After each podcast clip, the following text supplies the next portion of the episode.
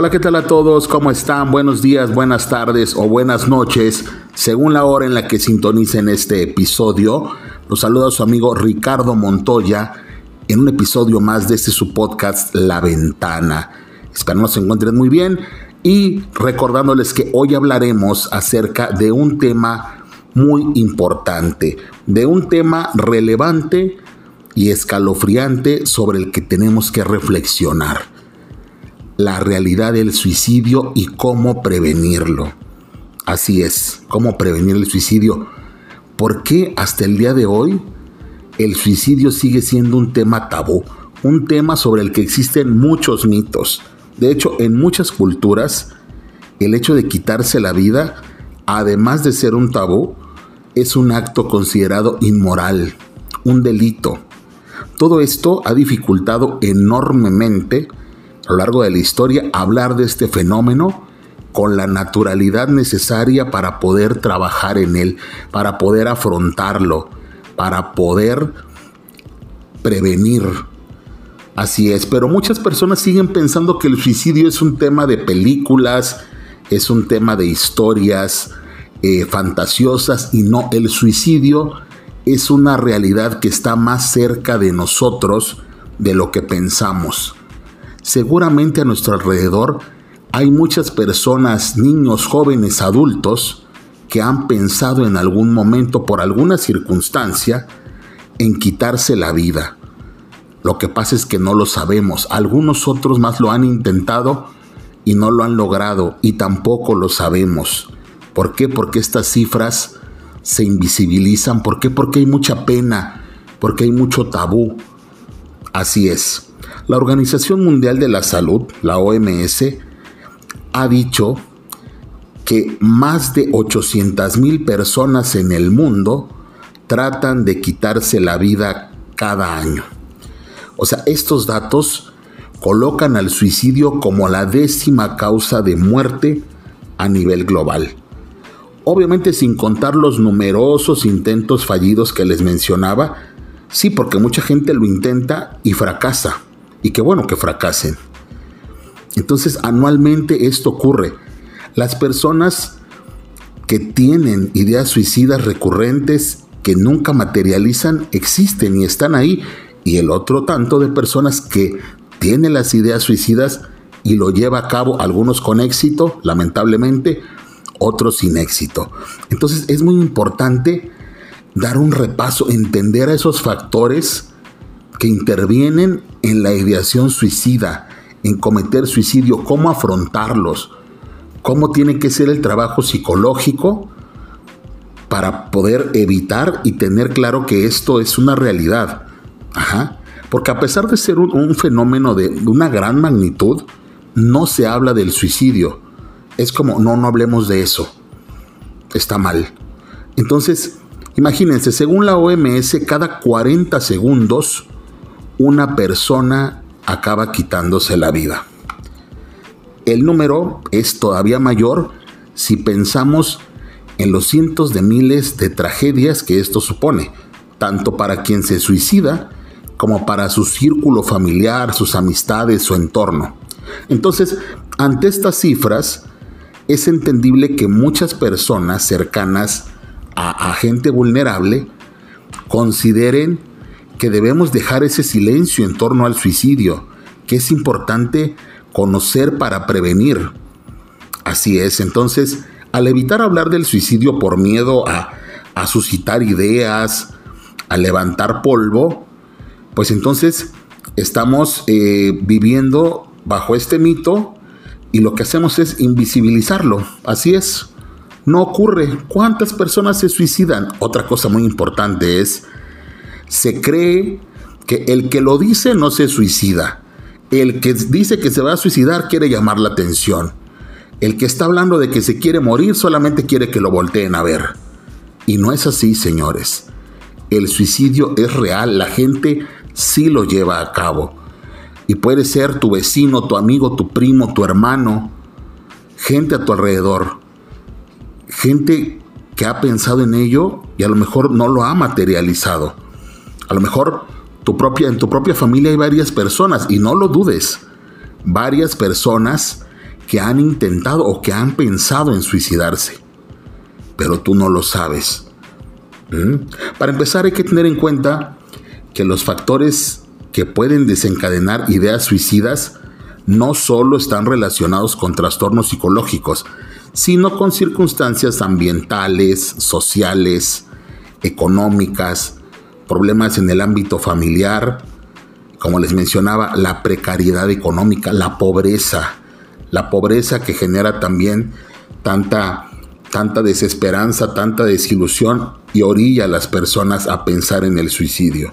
Entonces, para poder prevenir adecuadamente el suicidio es necesario tener presente cuáles son los factores más comunes que engloban este problema, entre los cuales están los siguientes. Por ejemplo, hechos que impactan en nuestra psique, en nuestra mente, o sea, la muerte de un ser querido, que nos despidan del trabajo, recibir maltrato, son eventos que impactan en la psique del ser humano. Otro punto es tener fácil acceso a armas, tener acceso a sustancias tóxicas. Otro punto importante es historial suicida o con tendencias suicidas en el ámbito familiar.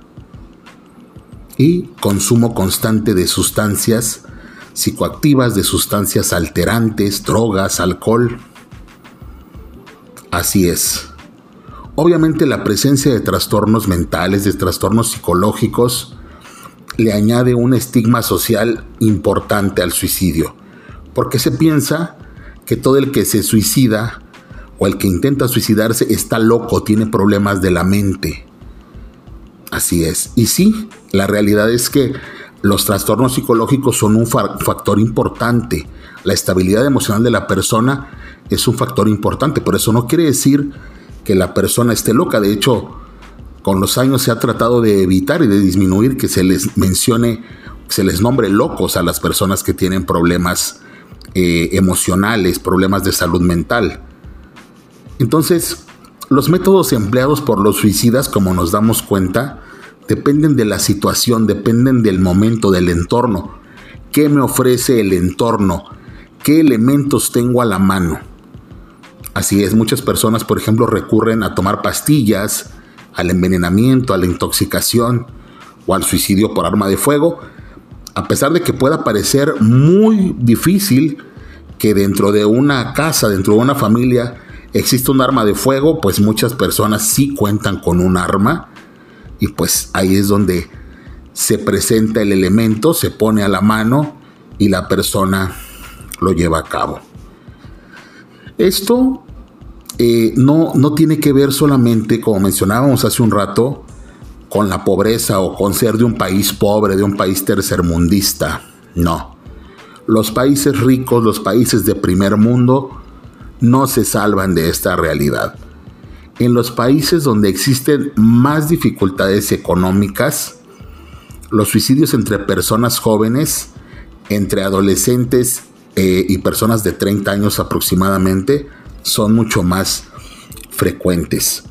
Pero en los países en los que existe una estabilidad económica aparentemente y que existe una mejor calidad de vida, también, también las personas de 20 años hacia arriba, las, las personas de 50 años también hacia arriba, tienden a cometer suicidio o por lo menos tienen ideación suicida. Entonces, se puede prevenir el suicidio, cómo prevenir el suicidio. Sí se ha demostrado, se ha demostrado que existen factores que nos pueden ayudar a reducir las posibilidades de que se cometa el suicidio. Se ha demostrado entonces que el análisis de algunos factores han dado buenos resultados para poder predecir este tipo de conductas. ¿Por qué? Repito, el suicidio sigue siendo un tema altamente preocupante a nivel mundial y no podemos invisibilizarlo. No podemos hacer de cuenta que no existe. Porque siempre hacemos esto cuando no nos toca a nosotros, cuando no le toca a alguien cercano, hasta que nos toca, hasta que nos lastima, hasta que nos duele, porque ocurre dentro de nuestra familia, en ese momento lo tomamos como algo real. Así es. Entonces, para hacer frente a esta realidad, la Organización Mundial de la Salud ha, este, ha motivado a diferentes países a que tomen medidas adecuadas para frenar la tasa de suicidios dentro de sus fronteras. Ajá. Entonces es, es muy importante, esto es muy importante invertir tiempo, dinero y esfuerzo en qué? En medidas de prevención. Medidas de prevención reales para disminuir las cifras de suicidio en todo el mundo. Esto es lo primero que tenemos que entender todos. El suicidio es una realidad. La ideación suicida es una realidad. Entonces, algunas de las medidas recomendadas por la OMS, eh, que vamos, vamos a, checar en, un ratito más, han, han funcionado de alguna manera. Pero ¿por qué en países como México es tan difícil? ¿Por qué será?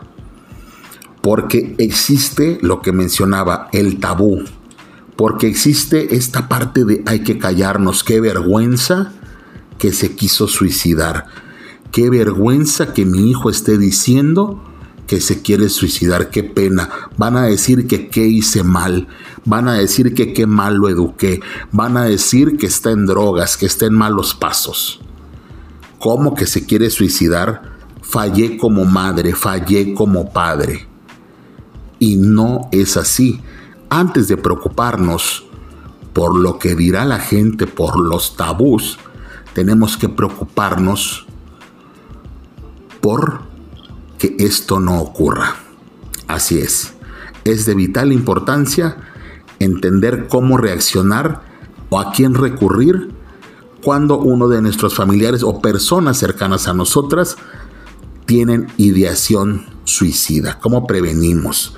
Y algo muy importante, y esto lo digo desde mi perspectiva de psicólogo, es justamente eso. La psicoterapia como un medio para prevenir el suicidio. Así es, no hay que olvidar que la conducta suicida no aparece espontáneamente, señores. En la mayoría de los casos tiene que haber algún problema de salud física o de salud mental como elemento desencadenante, aparte de, lo que mencionaba, ¿no? De los factores externos, el entorno, la familia, tienen que haber elementos desencadenantes. Ajá. Entonces, es importante entender cómo funcionan los servicios de psicoterapia, cómo funcionan los servicios de acompañamiento emocional, de terapia psicológica, como un recurso para hacer frente a la depresión mayor, a la ansiedad generalizada, a los trastornos de personalidad, a los trastornos psicóticos, al trastorno bipolar, entre tantos trastornos, tantos problemas de salud mental que hay, porque tenemos que entender que esos trastornos también son una realidad y de ellos se deriva en muchas ocasiones el suicidio.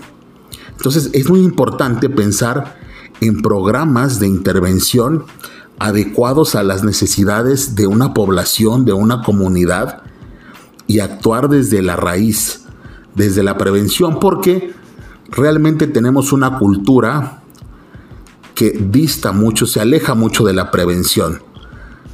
Tenemos una cultura de reparar las cosas cuando ya se rompieron, cuando ya se dañaron, pero no tenemos una cultura de prevención.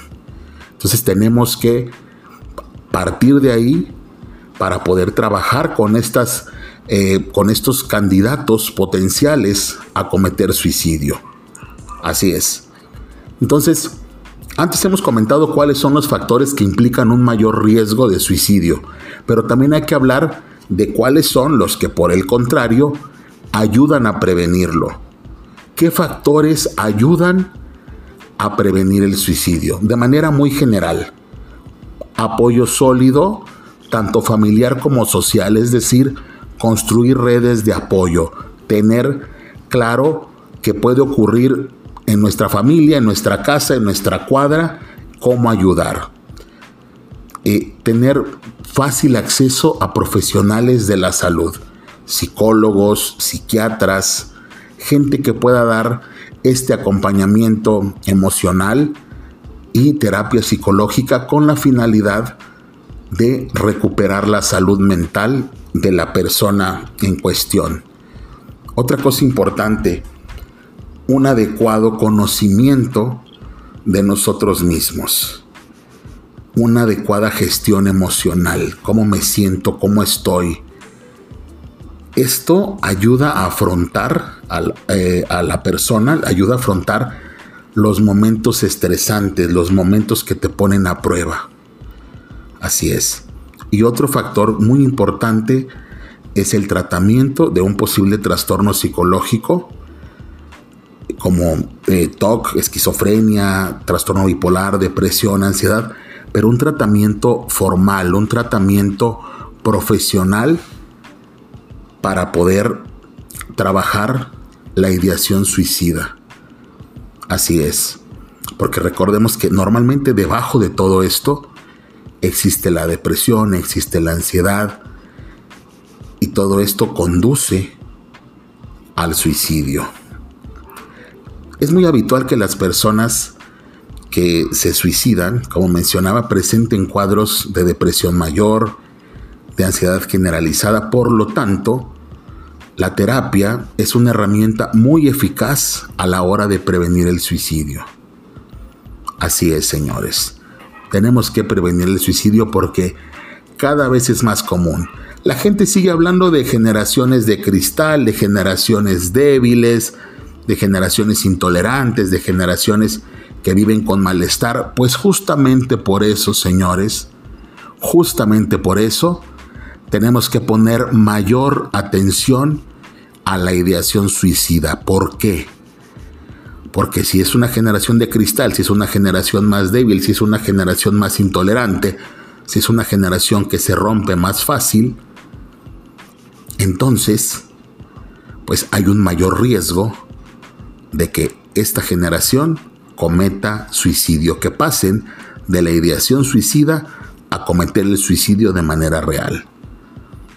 Recordemos que existen muchos factores en la actualidad, muchos factores que pueden conducir, que pueden desembocar en el suicidio. Tomemos en serio a las personas que hablan de suicidio.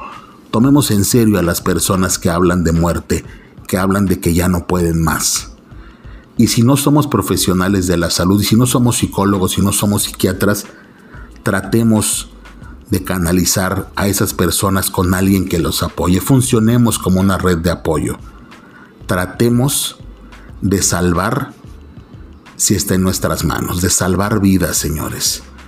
No seamos eh, indiferentes ante el dolor de una persona, porque tú no sabes si esa persona que hoy se está quejando, que hoy te está diciendo que ya no puede más, en unas horas o en unos días o en un mes intente cometer suicidio y tal vez lo logre y tal vez te arrepientas de no haberle tendido la mano. ¿Ok? Bueno, soy su amigo psicólogo Ricardo Montoya, espero que les haya gustado, espero que se hayan concientizado un poco, espero que les haya servido, hayan reflexionado un poquito acerca del tema. No seamos indiferentes, no seamos fríos, seamos empáticos, funcionemos como red de apoyo, trabajemos con nuestros chicos, con nuestros jóvenes, con nuestros adolescentes, con nuestros adultos también. Recordemos que hoy salen las noticias, pero mañana puede ser tu hermano, puede ser tu hijo, puede ser tu esposo, tu esposa, puede ser alguien que te duela mucho. ¿Ok? Los espero en un próximo episodio de su podcast La Ventana. Cuídense mucho, cuiden su salud mental, cuiden su salud física y que estén muy bien. Hasta la próxima.